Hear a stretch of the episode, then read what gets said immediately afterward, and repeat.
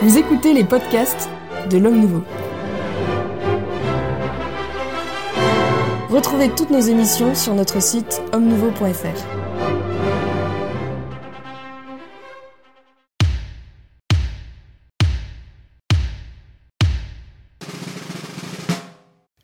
Bienvenue dans le Club des Hommes en Noir. Nous avons la joie d'accueillir aujourd'hui l'abbé Claude Barthes, l'abbé Marc Gelfucci, le père Jean-François Thomas et euh, notre ami laïc de l'étape Jean-Pierre Maugendre. Bonjour à tous, merci messieurs de votre fidélité, de votre présence. Alors dans cette émission, nous aborderons la question délicate euh, de la messe traditionnelle et ce qui conduit euh, certain nombre de, catholiques aujourd'hui à, l'attachement à cette messe et même au fait qu'un certain nombre de jeunes redécouvrent, enfin plutôt découvrent cette forme ancienne de la liturgie. Et euh, nous essaierons d'explorer les raisons qui les poussent, euh, plus ou moins objectivement, mais vous nous le direz, à trouver de l'intérêt pour cette euh, forme liturgique. L'actualité nous a rejoint puisque un rescrit a été publié, un document romain a été publié à nouveau sur cette question de, de la messe traditionnelle. Vous nous éclairerez, j'espère, sur euh, la portée juridique de ce, de ce texte et ce qu'il contient et ce qu'il veut dire euh, exactement. Mais par ailleurs, si vous voulez bien, pour commencer, j'avais, puisque nous sommes au début euh, du, temps du, du, temps du carême, après le, après le, mercredi, le mercredi décembre, est-ce que vous pouvez nous éclairer C'est la question de plusieurs téléspectateurs et auditeurs du, du Club des Hommes en Noir, nous rappeler les exigences actuelles de l'Église vis-à-vis du carême? Comment euh, doit-on suivre, faire pour... Euh, que doit-on faire pour faire un bon carême catholique aujourd'hui? Quelles sont les dispositions que nous propose l'Église? L'abbé Gelfucci me regarde et donc je lui laisse la parole. Les gourmandises. Donc, euh, d'un point de vue des indications de l'Église comme des règles, euh, indépendamment ou même euh, enfin, aux côtés d'une sincérité spirituelle pour suivre le carême, euh, les exercices de, pénitence qui sont recommandés avant la Seconde Guerre mondiale, c'était de carnavaler, valer la, carne, la, la, viande, et on ne mangeait plus de viande pendant 40 jours. Et donc certaines personnes actuellement, euh, ne veulent pas, euh, se privent de viande pendant ces 40 jours, comme euh, on s'en est privé pendant des siècles, mais avec d'ailleurs les quatre dimanches qui en sont exclus. Les dimanches de carême, on peut manger de la viande, on peut, on peut manger tout à fait normalement parce que c'est le jour de la résurrection. Et c'est une des raisons pour lesquelles on a, on a pris ces quatre dimanches pour faire 40 jours en commençant le carême le, mercredi décembre. Ensuite, euh, l'Église, à cause de la Seconde Guerre mondiale, a diminué ses exigences. Donc actuellement, euh, on ne vous demande que le mercredi décembre et le vendredi saint pour jeûner. Ah, de, encore, de, 40 jours, on est passé à deux jours. À deux jours. alors, non, c'est l'abstinence. Vous parlez de l'abstinence et vous passez au jeûne. Oui, les, 40 euh, jours étaient du jeûne d'abstinence. mais je vais préciser. Pas nécessairement le jeûne. Je vais préciser. Donc jeûner, c'est l'abstinence de viande et une, quantité de nourriture euh, diminuée. Dans les 40 jours anciens, on, comment dire, on se privait de viande pendant 40 jours, mais on, on jeûnait pendant 40 jours, je ne pense pas. Euh, ce qui était demandé, c'était euh, peut-être les vendredis de carême où on jeûnait. Il y avait aussi et c'est toujours le cas, oui. normalement. Pas le jeûne. Pas le jeûne le vendredi. Non, Alors tout dépend de quel Il est conseillé. Alors pour, mettre, ah bah pour remettre les choses à plat. Là, normalement, vous êtes là pour nous éclairer, pas pour nous embrouiller. Alors, actuellement, ce qui est très clair, c'est que on ne nous demande que deux jours obligatoires. mercredi décembre et d'abstinence. De jeûne et abstinence, voilà. Le mercredi décembre et le vendredi saint. Le jeûne, c'est de 16 euh, ans à 60 ans. Le jeûne consiste à prendre un bol le matin, c'est vraiment très facile, hein, et un morceau de pain, un repas sans viande et une soupe avec un morceau de pain. C'est ça le jeûne catholique théorique. si vous prenez du thé, c'est En point de vue quantité. Là, monsieur l'abbé, je suis désolé, mais euh, c'est votre, votre interprétation personnelle. Parce que normalement, le jeûne, dans l'Église, ça a toujours été un repas. C'est tout. Voilà. Pas de collation, normalement. Ah. C'est un repas, mais pas un repas complet, évidemment. Il faut que ce soit un repas relativement euh, simple. Voilà. Et donc, Pourquoi vous me regardez comme ça Voilà. Moi, j'ai fait comme l'abbé Barthes hier. Et on dit que les jésuites sont, sont laxistes. Là, vous êtes très rigolo. oui, parce que moi, j'ai toujours connu un bol. Enfin, peu, peu, importe le bol, c'est la collation. Ensuite, il y a l'interprétation, en effet. Euh, et, et, puis, il y a l'abstinence, quand même, qui est toujours obligatoire. Euh, chaque vendredi euh, Non, elle, est, elle est actuellement dans le droit canonique. Les vendredis de carême, il est demandé euh, de faire abstinence. Mais on peut remplacer l'abstinence par un autre acte. Par exemple, si on est fumeur, ne pas fumer un vendredi. Visiter un malade à l'hôpital. voilà. Et, du coup, c'est la raison pour laquelle on, cette règle qui est normalement clair, est relativisé parce qu'il y a, euh, ou bien, euh, suivant la conférence des évêques, on peut le remplacer. Oui, en effet, c'est très variable selon les pays. Mais il faut, euh, lorsqu'on veut avoir la tête claire, les vendredis de carême, il faut essayer de jeûner et de, et de faire abstinence. Vous ajoutez le jeûne Oui, oui, oui. Mais alors vous, vous parliez de collation. Là, il y avait un débat sur, euh, sur la collation du matin et du soir. Les choses oui, euh, qu'on dit habituellement pour le jeûne, que disent les moralistes, c'est un vrai repas dans la journée. C'est ça le jeûne. Un vrai repas, mais pas. un, alors, il, il, existait euh, jadis des jours de jeûne. Oui, pas son Dieu, mais il existait des jours de jeûne sans, sans abstinence. Ça, existe, ça existait dans le carême aussi. Hein. Donc ça consistait à prendre un repas et deux collations. Alors, on, interprète. C'est-à-dire une journée normale. Je ne suis pas sûr que, que ceux qui nous écoutent ou nous regardent soient très. La collation, c'est quelque chose de léger. Voient mieux les choses maintenant qu'avant le début de l'émission. Bah, tout, simplement parce que l'Église latine n'est plus du tout claire dans ce domaine. Plus du tout. C'est pour ça que tout à l'heure je disais tout dépend à quel rite. Non, non, mais tout dépend à quel rite. Tout dépend à quel rite on appartient. Au moins dans les Églises orientales, c'est clair. Et c'est très, très alors, strict. 40 oui, enfin, toutes ces, ces disputes sont très anciennes. Vous avez l'excellent livre de, comment s'appelle-t-il de son prénom, De Franceschi, l'historien, énorme bouquin sur les, les, les, pas les conférences, les, les lettres de, épiscopales qui commençaient dans, au XVIIe et XVIIIe siècle, le temps du carême, où il montre que déjà on était quand même dans un certain flou. Qu'il y. Tout rappelait que le carême est quelque chose de très important. On connaît. Hélas, on a quitté euh, la discipline ancienne, qui, quoi, etc. Ce qui est vrai, c'est absolument incontestable. Euh, mais compte tenu de la faiblesse actuelle. Bon. Et, par exemple, non, une chose qui à cette époque-là était importante, c'est que l'abstinence valait aussi dans le temps de carême pour les œufs. Les Bien sûr, Mais les évêques donnaient tout de même très largement la permission. Oui, mais ça c'est dans l'Église latine, alors que les Églises orientales sont restées très strictes.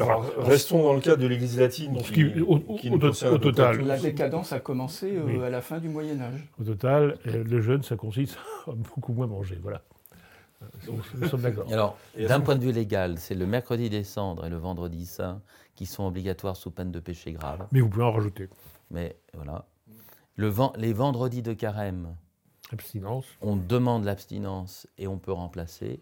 On conseille le jeûne. Laissons le remplacement, sauf, des remplacements Et les autres jours du carême, sauf le dimanche, euh, vous êtes libre, mais on vous invite, bien sûr, euh, oui, alors le dimanche, non, mais il faut mais je vous en prie, mais je vous en prie, parce que souvent on entend dire les dimanches de carême sont pas carême. Ben si, les dimanches de carême sont carême, mais évidemment on n'a jamais jeûné un dimanche, jamais jeûné, mais on peut continuer l'abstinence le dimanche. On continue les sacrifices de carême le dimanche le dimanche, c'est pas un jour qui serait soudain.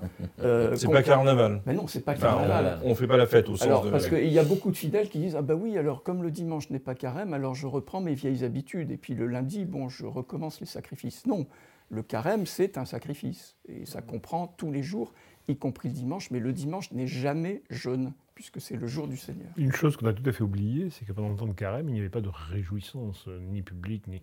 Et quand j'étais enfant, euh, ça commençait à basculer, mais on hésitait à aller au cinéma le dimanche, les dimanches de carême. Et, et on devait avoir une dispense pour se marier en temps de carême. Ça, c'est encore oui. Vous, vous avez noté que euh, Jean-Pierre Maugendre est resté d'un silence euh, Quoi? Admiratif devant. Enfin, admiratif, je sais pas. Non, pour admirer. Mais Vous avez dépassé 60 ans. Voilà, euh, moi, je- voilà, vous n'êtes pas concerné. Quelle Ah, délicatesse Par l'absti- l'abstinence reste, euh, c'est de 16 ans jusqu'à la mort, Sauf si on est malade. Sauf si on est malade. Et, les- et tous les vendredis de l'année, il est conseillé, En France. en- euh, dans le droit universel, il est conseillé de euh, manger du poisson, enfin de ne pas manger de viande tous les vendredis de l'année. Mais alors là, c'est vraiment de l'ordre du conseil. Les vendredis de carême, c'est demander, mais on peut remplacer. Et tous Alors, les vendredis de l'année, il est demandé de ne pas manger de viande. Et c'est pour ça que encore maintenant, il y a des personnes qui singularisent dans les cantines d'entreprises ou autres. Et ce qui fait qu'on continue quand même à avoir le jour du poisson le vendredi. Très bien. Je vous remercie. Je vous propose qu'on passe à à notre autre sujet. J'espère qu'on a, que vous avez éclairé euh, Pas certain. ceux, ceux qui nous écoutent ou qui nous regardent. Ouais, bon, il, est- il est C'est pour ça que je dis j'espère, euh, qu'on n'a pas en plus, euh, un peu plus mélangé les choses. Euh, bon carême en tous les cas et bon courage. Euh, déchiré vos cœurs et non vos vêtements. Voilà, très bien. Vous êtes parfait, monsieur l'abbé. Euh, revenons à une autre actualité, euh, peut-être moins réjouissante, celle-ci. Bah si, en fin de carême, vous allez parler de liturgie. On va parler de liturgie, mais je, je- très, très singulièrement de, euh, du document romain qui a été publié euh, en début de semaine euh, comme un cadeau, justement, De carême. de carême pour les, les- les fidèles qui vivent de la, de la liturgie ancienne. Alors, on, a- on parle de rescrit. Est-ce que l'un d'entre vous peut nous dire ce qu'est exactement euh, c'est le canoniste. Le canoniste. bah oui, je me tourne vers vous, Ah, monsieur Fouchi, en tant que le, canoniste. tout De manière euh, rapide, hein, Rapide, sans rentrer le- dans trop de détails. c'est un acte juridique du pape le plus simple. Qu'est-ce que ça veut dire le plus simple? Mais c'est- Ben, c'est le premier, c'est le, le texte qui a le moins de, de portée et d'importance, mais qui est quand même un texte pontifical. C'est-à-dire qu'il peut revenir dessus. C'est, une euh, simple décision. Oh, euh, historiquement, c'était un rescrit, c'est-à-dire qu'on lui présentait une feuille et il mettait sa signature sur Et il mettait sa signature. Alors que, que, que, que comprend ce dernier document euh, qui était dont on avait entendu beaucoup beaucoup de bruit euh, auparavant? On parlait d'ailleurs non pas d'un inscrit mais d'une constitution apostolique. Donc c'est pas le cas. C'est bien. C'est pas le cas, oui. C'est donc un texte euh, au bas de l'échelle. Une simple des- décision. Et qu'est-ce qu'elle qu'est-ce qu'elle contient exactement? Sur la sur la forme traditionnelle Bah, de la essentiellement, messe elle répond aux deux questions que posait le cardinal Roche, qui est en bisbis, on va dire vulgairement, avec les, les Américains, surtout sur ces questions-là, euh, à savoir l'usage des églises paroissiales, qui est théoriquement interdit euh, pour la forme traditionnelle. hein, c'est parce que c'est très souillant, ça, ça souille l'Église. Et deuxièmement, euh, le fait que les prêtres diocésains qui, ne célébraient pas la messe traditionnelle avant le Traditionis Custodes n'ont le droit de le faire qu'avec une permission de l'évêque qui en réfère au pape. Ces deux choses sont rappelées. C'est-à-dire que désormais, on tape sur la table en quelque sorte pour utiliser une église, tradition- une église paroissiale, paroissiale je dis bien, pas une annexe, une église paroissiale. À Paris, toutes les églises pratiquement où on célèbre la messe traditionnelle sont des églises paroissiales. Théoriquement, le cardinal, euh, pardon, Monseigneur Ulrich devrait euh, en référer à nouveau à, à Rome. à Rome, euh, sauf pour euh, La sauf chapelle. Notre-Dame du Lys, c'est une chapelle. Voilà, mais, mais pour Saint-Eugène, mais pour... euh, Ce sont des églises paroissiales. ils ont référé.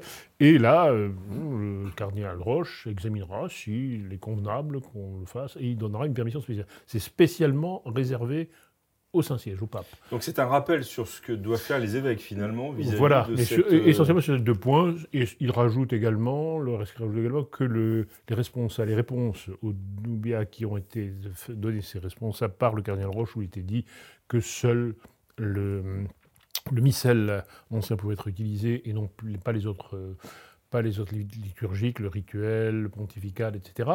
Euh, il, est, dit que, contrairement à ce qu'on a pu raconter, c'est vraiment le pape qui le voulait. Voilà. On, est, on tape un petit peu sur la table, on répète une troisième, une quatrième fois ce, qui a été, ce que tout le monde savait, et on le fait sur un mode Donc, mineur. Par exemple, pardon, les, baptêmes sont interdits. Avant de vous donner la parole, peut-être un petit rappel, c'est que le cardinal Roche est le préfet du dicaster pour le, pour le culte divin. Pour le culte divin. Donc c'est lui qui est chargé extrêmement au nom du pape hostile de, mais c'est lui qui est chargé au nom du pape de tout ce qui concerne la liturgie. Je vous ai coupé, donc on interdit les baptêmes. L'autorisation de célébrer la messe dans une église paroissiale, mais pas de sacrement. Ça, oui, alors ça, c'est dit indirectement par le fait que les responsables. Pas de sacrement. Euh, pas de baptême. Mais ça, c'est pas nouveau. Même les. Oui, mais. Et aussi, puisque les doubias sont élevés euh, à, une, à un rescrit, eh bien, c'est pas d'annonce dans la feuille de semaine. Ah oui, c'était compris dans les doubias. Ah oui, on désobéit lorsqu'on annonce, euh, comment dire, la, messe le dimanche euh, l'horaire. On ne doit pas donner l'horaire, ça doit être de bouche à oreille qu'on va euh, au grimoire interdit. Est-ce qu'il euh, y a vraiment des nouveautés dans ce. Enfin, est-ce que c'est vraiment une nouveauté finalement ce, ce texte, Père Thomas? Alors sur le fond, dans le détail, il y a quelques petites nouveautés, mais sur le fond, pas vraiment. En revanche, ce qui est intéressant, c'est de voir que c'est vraiment l'acte d'un monarque. Et on pourrait s'en réjouir, évidemment, si c'était une décision, euh, une bonne décision, une sainte décision. Dans ce cas-là, évidemment, bon, c'est plutôt euh, négatif. Mais en tout cas, euh, ce qui est intéressant, c'est de voir que le pape affiche ici un pouvoir qui est un pouvoir absolument sans limite. Alors, on va dire, tous les papes sont des monarques, bien évidemment, par essence, mais la plupart des papes alors il y a eu des exceptions, mais au cours de l'histoire de l'Église, ont quand même modéré leur pouvoir euh, monarchique. Ici, on a affaire avec le pape François à un pontife qui ne met pas de limite à son pouvoir euh, monarchique. Je, suis très étonné de ce que vous dites, pardon, mais vous dites que le pape François est un monarque, mais euh, je croyais avoir compris que l'Église était engagée dans un processus euh, de synodalité, donc d'extension euh, et de partage des pouvoirs. Oui. Euh, J'avais cru comprendre que depuis Vatican II, le, corps épiscopal, enfin les, décisions des évêques et du corps épiscopal dans son ensemble étaient renforcées. Et là, vous me tenez un discours, pardon, d'ancien régime. Oui, mais c'est vrai que comme d'habitude, vous êtes très naïf, donc euh, il est normal. Très bête, ou très bête. il est normal que vous soyez surpris. Mais ce qui est intéressant justement, c'est de voir que cette décision pontificale, qui s'ajoute à d'autres, euh, qui sont des décisions très autoritaires, mais qui ne font pas partie, j'allais dire, de l'essence de l'autorité euh, au sens christique du terme, cette décision très autoritaire risque de mettre une grande partie de l'épiscopat, y compris favorable pour beaucoup de points, au pontife actuel risque de mettre euh, une grande partie de l'épiscopat dans une position qui, est, qui, sera une position quand même euh, de recul et de méfiance, justement parce qu'on est dans un processus, euh, comme vous l'avez dit, synodal. Donc c'est totalement en contradiction avec, avec le reste de la marche de l'Église aujourd'hui oui, j'aimerais bien entendre un peu Jean-Pierre Maujon qui, depuis le début de cette émission. Écoute et, oui, Je ne vous ai pas invité, cher Jean-Pierre Maujon, pour écouter simplement. Vous êtes quand même concerné en tant que laïc. Euh, euh, assistant à cette, euh, Alors, je suis concerné. Deux réflexions. La première, c'est, je pense, qu'il faut positionner ça dans l'histoire, en particulier pour les plus jeunes de nos téléspectateurs. On revient à la situation qui a prévalu dans l'Église globalement entre 1970 et 1988, c'est-à-dire euh, la, promulgation de la nouvelle messe en 1969 jusqu'au motu proprio ecclesia dei afflicta. Tous les textes du magistère, l'enseignement, la volonté du pape, etc., c'est interdiction de la célébration de la messe et interdiction de la célébration des sacrements selon le rite ancien. Voilà. Donc on revient sur une situation que les plus anciens d'entre nous ont connue. Donc ça permet un peu de relativiser euh, le propos. C'est la première euh, étape. Ensuite, ce qui s'est passé, c'est de 1988 jusqu'à Summorum Pontificum. En fait, 2007 alors. 2007, ouais. C'était de récupérer, euh, entre guillemets, les fidèles de la fraternité Saint-Pédis et de créer des réserves d'Indiens que peu à peu, ont constitué les fidèles des communautés euh, ecclésiadei. Et puis ensuite, ce qu'a apporté Summorum Pontificum, c'est étendre ces libéralités au clergé diocésain. Bon. Et aujourd'hui, je pense que euh, le phénomène est double. La cible, c'est interdire au clergé diocésain de se familiariser avec la messe traditionnelle. J'ai eu le témoignage d'un évêque il y a quelques semaines me disant Je me suis mis à célébrer la messe traditionnelle à l'occasion de Summorum Pontificum, parce que j'avais. Bah, avant, je voulais pas, j'allais contre. Et c'est là que j'y ai pris goût, c'est là que j'ai découvert une multitude de choses. Et je pense qu'un des objectifs majeurs des documents actuels, c'est d'empêcher ça. C'est d'empêcher que des jeunes prêtres, des évêques, etc., se familiarisent et le découvrent. Bon. Et je crois l'autre réflexion que l'on peut faire aussi, c'est que ce qui a échoué il y a 50 ans, échouera encore. Et échouera encore parce que la situation aujourd'hui est bien plus favorable pour les tenants du monde traditionnel, de la liturgie traditionnelle, qu'elle ne l'était il y a 50 ans. Donc c'est un combat qui est perdu d'avance. D'où le fait que les, textes se multiplient. Bah, bien sûr. 1, 2, 3 pour bah, bien 5, sûr. 6, 7. Bah, bien sûr. Et... Alors vous, vous avez comme les vaccins. Vous avez employé le terme de réserve d'Indiens euh, à propos des, des, des, des communautés. Euh, ah je ne dis pas qu'elles le sont, je dis que la volonté de l'Église, c'est d'en faire ça. Enfin, des autorités de l'Église. Euh, il faut bien faire attention, pour notre part, de ne pas rentrer dans cette, dans cette logique. logique-là, bien sûr. Par exemple, il y a un article de notre ami Dickès dans le. oui, j'ai vu ce matin. Très, très, sympathique. Mais le fait de dire on a donné aux traditionnalistes, on leur retire, non, c'est pas aux traditionnalistes qu'on a donné, c'est à l'Église. Bien sûr. Et, enfin, c'est pas qu'on les donné, ça lui appartient. On a reconnu que l'Église avait euh, ce, trésor qui est celui de la messe. Trésor et liturgie. Bon, je ne poserai pas ma question sur les, sur les réserves d'Indiens, mais... Mais c'était avant 88. Il y a eu l'indulte de 1984. Oui, mais qui est complètement anecdotique. Euh, mais, et en plus, premier pas. la consultation qui avait été faite, euh, du fait que c'était une interdiction de fait, pas de droit, pendant toutes ces années. entre 69 et 84, 88. C'était une interdiction de fait. C'est une interdiction de fait, et non de, droit. oui, oui enfin, ça, ça se discute. C'était hein. une guerre. Ben, si vous voulez, on sanctionnait tout prêtre qui la célébrait encore. On le mettait au placard. De, droit, les conférences épiscopales faisaient des textes interdisant, sanctionnaient les prêtres. Oui, oui, et quand on lit les textes de Paul VI, c'était quand même une interdiction. Bah, bien sûr. Le consistoire de 76, c'est très clair.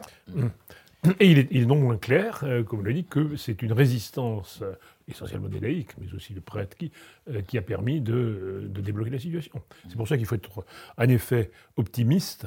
Ce qui s'est fait dans la douleur euh, dans ces années-là va se faire peut-être aussi dans la douleur, mais avec beaucoup plus de facilité. Parce Et je pense qu'il y a un élément qu'il faut prendre en compte, qui, est, avec le recul, est très important, c'est qu'un certain nombre de prêtres, dans ces années 70 euh, à 90, ils ont fait confiance à l'autorité. Ils ont dit, ben, on va essayer, c'est pour le bien de l'Église, on fait confiance au pape, etc. Aujourd'hui, il n'y a pas grand monde qui a ça dans la tête, parce que c'est un désastre. C'est-à-dire cette réforme liturgique est un désastre, et aujourd'hui, personne n'est dans la tête j'adopte la réforme liturgique, je fais confiance parce que c'est le printemps de l'Église. Ça, je pense que, euh, là, vous, que vous, trompez un petit trop peu. optimiste. Oui. oui. je ne sais pas si vous êtes optimiste, mais vous êtes ah. trop dans, le, dans le, le, sillon traditionnaliste. Et il faudrait peut-être un peu ouvrir les yeux sur. Si je puis Nous allons essayer. Ben, je vous invite. mais je reviens à la réserve d'Indiens. Si jamais je peux en parler. Euh, le but actuel n'est-ce pas, ne serait-ce pas de faire une autre, enfin une réserve d'Indiens de tous les traditionalistes euh, suivant ou pas la fraternité Saint-Pie pour tout mettre, euh, pour mettre l'ensemble de ces catholiques fidèles à la, messe traditionnelle dans le. le, ben, ça marche ensemble. si on élimine les, les diocésains, c'est pour ça, en effet. Mais de ne faire plus qu'une réserve d'Indiens côté. Une réserve d'Indiens. 4, 5, 6, 7, autant qu'il y a. Oui il est, il est, possible que ce soit je le, compris, que ce soit le Merci vœu pieux. Thomas. non. vous êtes le seul. le seul. Non, il est possible que ce soit en effet un vœu pieux, mais cela ne sera pas réalisable euh, parce que si le processus actuel est vraiment euh, un processus de, de, pure méchanceté, admettons, on peut faire cette, cette, supposition, mais je, je pense que ça ne l'est pas totalement. Mais si cela était, alors pourquoi s'arrêter uniquement au clergé diocésain. Ensuite, euh, il faut s'attaquer aux anciens instituts euh, ecclésiadei. Et pourquoi s'arrêter là? Ensuite, on peut très bien marginaliser beaucoup plus qu'elle ne l'est la fraternité Saint-Pidis. Or, il faut quand même se souvenir que le pape qui a le plus accordé à la fraternité Saint-Pidis. C'est bien pourquoi je posais cette question. Voilà. C'est le pape François. C'est bien le pape François. nous sommes bien d'accord. Donc je ne pense pas. Je pense que cet acte, qui est un bref, en effet, euh, de la qualité la plus, la plus basse euh, dans, le, dans la hiérarchie des documents pontificaux, euh, ce bref est bref. Et ça n'ira pas plus loin. C'est assez bref. Oui, parce que quand, quand, vraiment vous voulez qu'une chose soit appliquée, il faut l'imposer directement et brutalement. Ça, c'est dans Machiavel. Voyez et un modèle politique, je pense, du pape actuel, qui est influencé aussi par euh, tout le courant humaniste, moderniste, etc., c'est Machiavel. Donc s'il avait vraiment voulu que tout disparaisse, il aurait frappé une seule fois. Quand on commence à frapper plusieurs fois, on sait très bien que peu à peu, je, euh, suis d'accord avec ce sera moins efficace. Je suis d'accord avec vous. D'un point de vue pratique, quand on restreint le pouvoir des évêques, notamment en termes de confirmation, par exemple, ou d'ordination selon les formes anciennes, euh, pour beaucoup de, familles, je parle des confirmations par exemple, s'il n'y a pas moyen de faire confirmer leurs enfants selon les formes anciennes, ils vont être obligés d'une manière ou d'une autre de se tourner vers les évêques de la fraternité Saint-Pédis. Pas forcément. Euh, il y a. Alors bon, ça pourrait être une, dernière solution. Et donc on va vers le, ce que j'appelle la grande réserve d'Indiens. Euh, oui, mais ce n'est pas encore le cas. Non, parce que je pense qu'aujourd'hui, beaucoup d'évêques, euh, pour des raisons prudentielles, indépendamment des questions de fond, ils disent pour l'instant, on ne bouge rien, parce que j'ai suffisamment de problèmes comme ça, on ne va pas rajouter. Et donc, il y a toutes les positions. Il y a des, positions où les évêques disent, ben, ce sera, euh, en particulier pour la confirmation, ce sera le nouveau rite ou c'est rien.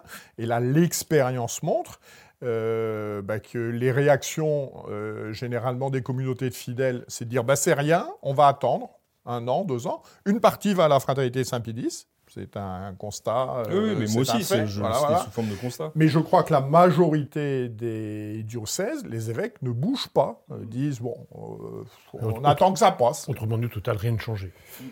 Alors, pas partout. Non, je veux dire, pas, entre rescrit et ce qui se passe Non, ça ne change rien. Alors même que le rescrit sur ce sujet-là. A, une phrase qui est très importante, qui dit maintenant c'est réservé au Saint-Siège. Comme les péchés. Or, le canon qui permettait 53, 59, 62, je ne sais plus, c'est dans les premiers canons de principe euh, des articles du Code de droit canonique. Euh, l'évêque peut écarter une loi universelle si, dans son diocèse, elle, est, elle peut être s'avérer nocive, mm. sauf si elle est expressément réservée au Saint-Siège.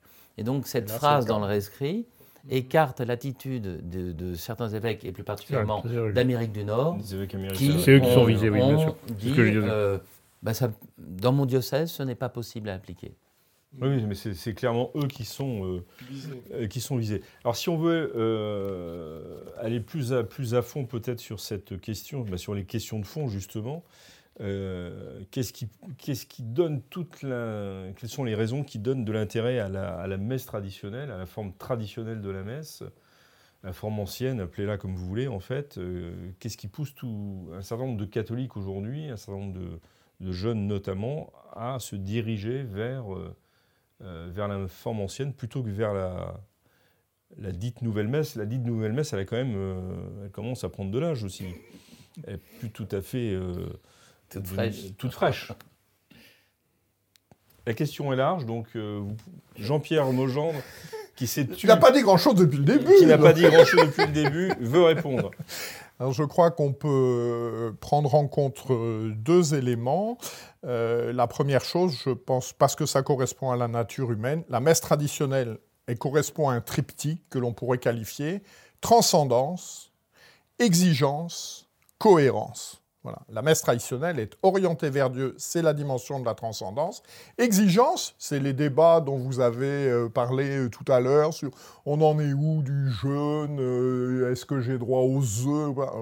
Le fidèle de la messe traditionnelle, la règle est claire, elle est exigeante. on se met à genoux, on se met pas à genoux. Et puis cohérence, c'est aussi le fait que cette messe, eh bien, elle, elle informe toute une vie Et en particulier, elle crée des relations qui sont complexes parce qu'elles ne sont pas faciles, mais qui sont simples dans leur approche vis-à-vis du monde, quoi. C'est-à-dire, euh, voilà, ben, nous acceptons d'être différents avec la grâce de Dieu dans un monde qui ne vit plus selon les valeurs de l'Évangile. Bon, et l'expérience montre eh bien, que dans la nouvelle euh, liturgie, les fidèles habitués à la, messe selon euh, la nouvelle formule, eh bien, d'une part, les notions de morale sont moins claires. On en a un exemple qui saute aux yeux, c'est la natalité en Europe. Voilà. Les pays dont la natalité est la plus faible en Europe sont aussi ceux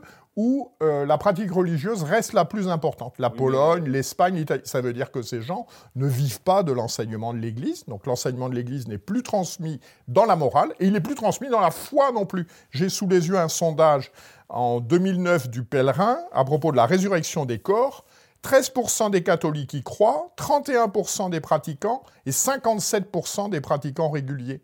Ben, on débouche sur ce que j'évoquais tout à l'heure, c'est l'incohérence de cette absence d'enseignement. Aujourd'hui, catholique, ça ne veut plus rien dire. Catholique traditionnel, ça veut dire quelque chose. On sait ce qu'il croit et lui le sait aussi. Pardon, Jean-Pierre, enfin, vous êtes passé de la liturgie à la morale. Euh, mais oui, mais parce que. On parce va pas à la messe pour, pour, pour déterminer le nombre d'enfants. Non, mais... le, je pense c'est. Et cette messe-là je, Elle informe, et puis c'est Monseigneur Brouet, je crois, qui avait eu une déclaration quand on était euh, auxiliaire de Nanterre.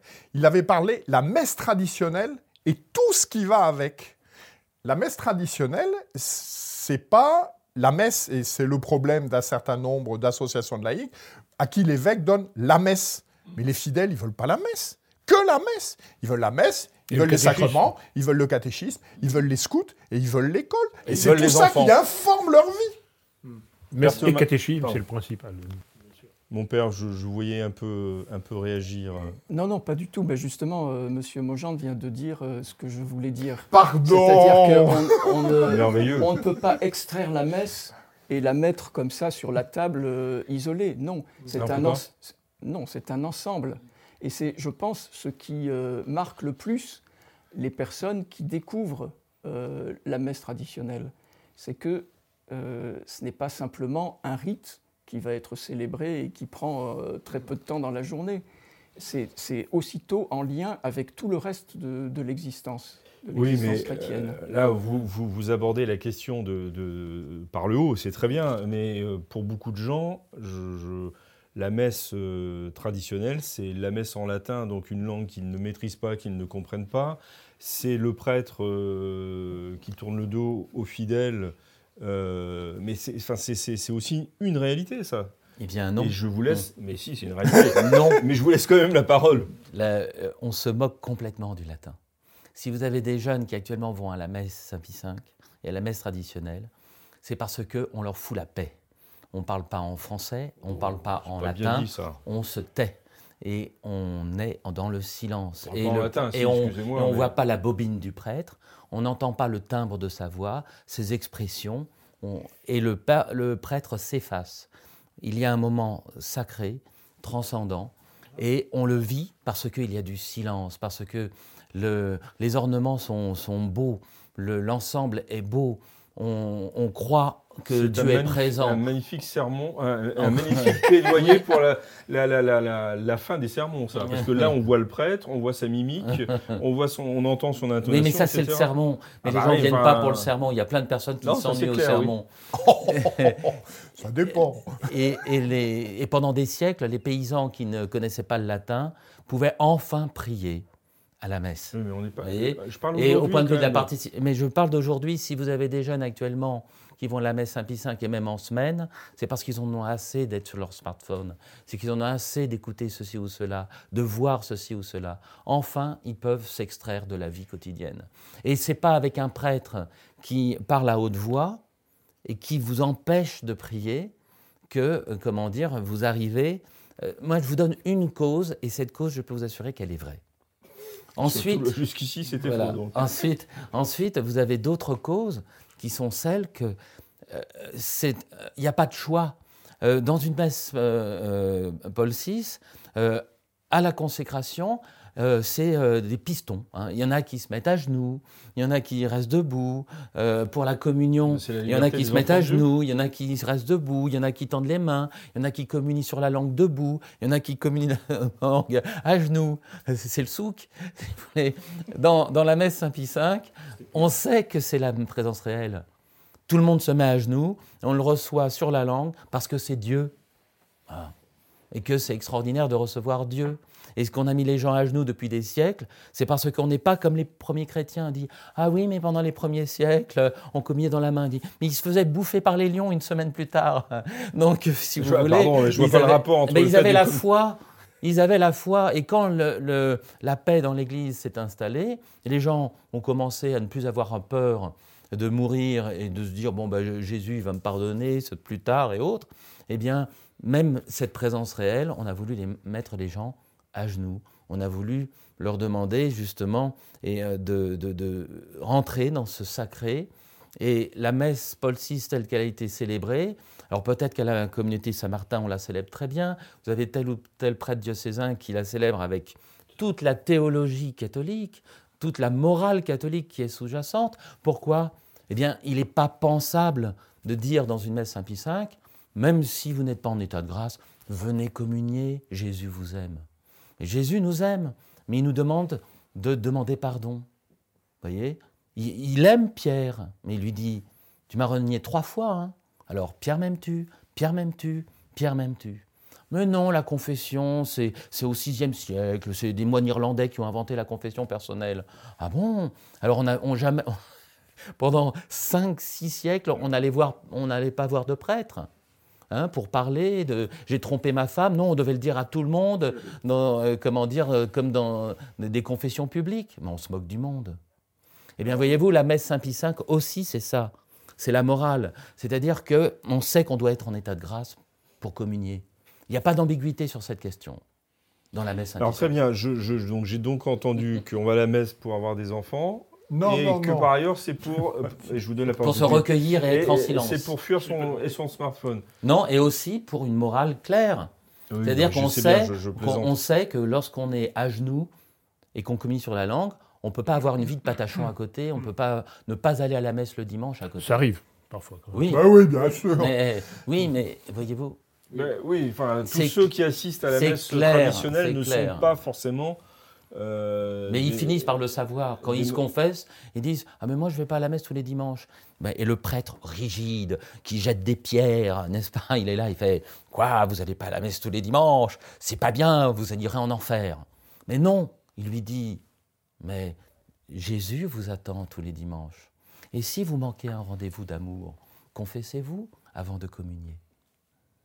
Amen. Monsieur l'abbé, pour, euh, pour conclure, c'est, oui, oui, non, quelle, est l'importance de cette messe pour que, ben, il faut tout, tout, ce qui est vrai, mais ça se ramène à, une, à, la question de foi. Euh, c'était, disons les choses très clairement.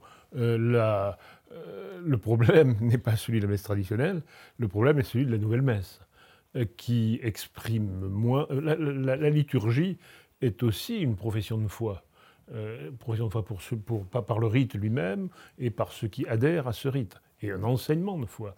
Or, il est évident que, c'est la, grande critique qu'on peut faire à la messe nouvelle, que sur des points essentiels, elle ne nie pas euh, euh, la présence réelle, elle ne nie pas que la messe soit un sacrifice eucharistique, elle ne nie pas euh, que le clerc, que le prêtre célébrant soit donc distinct par son euh, sacerdoce hiérarchique, mais elle affaiblit cette expression. Donc c'est un, on va dire, un credo moindre. Une, Pour vous, c'est une question de foi, donc. Ah, tout, ça est une question de foi, oui. Alors, bien, bien entendu, les, fruits, si la messe est valide, sont en soi identiques.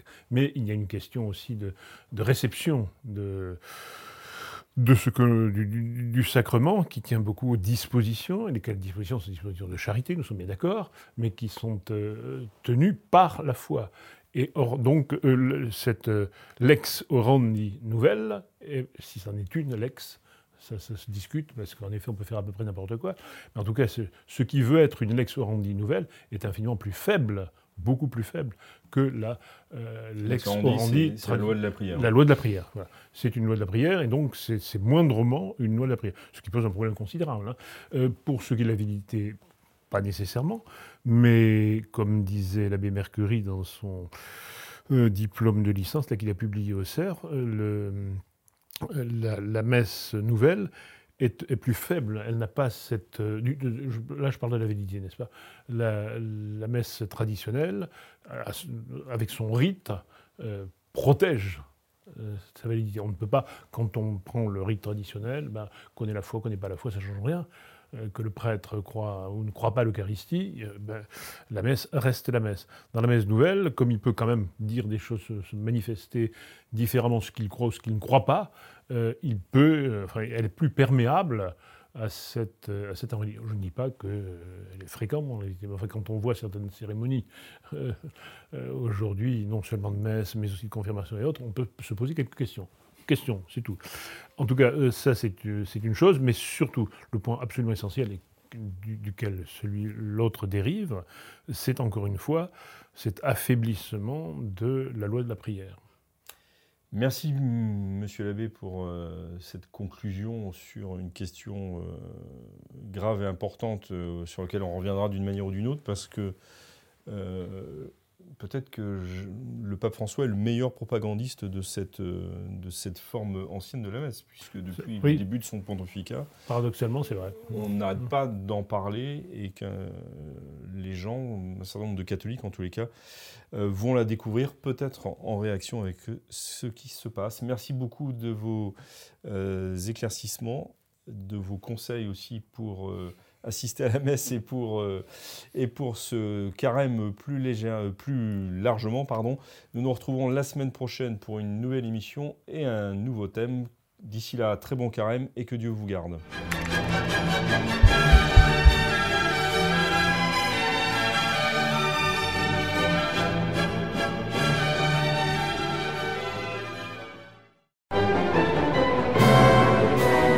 Merci d'avoir écouté ce podcast de l'Homme Nouveau. Si vous souhaitez soutenir nos émissions, rendez-vous sur l'onglet Faire un don de notre site omnouveau.fr.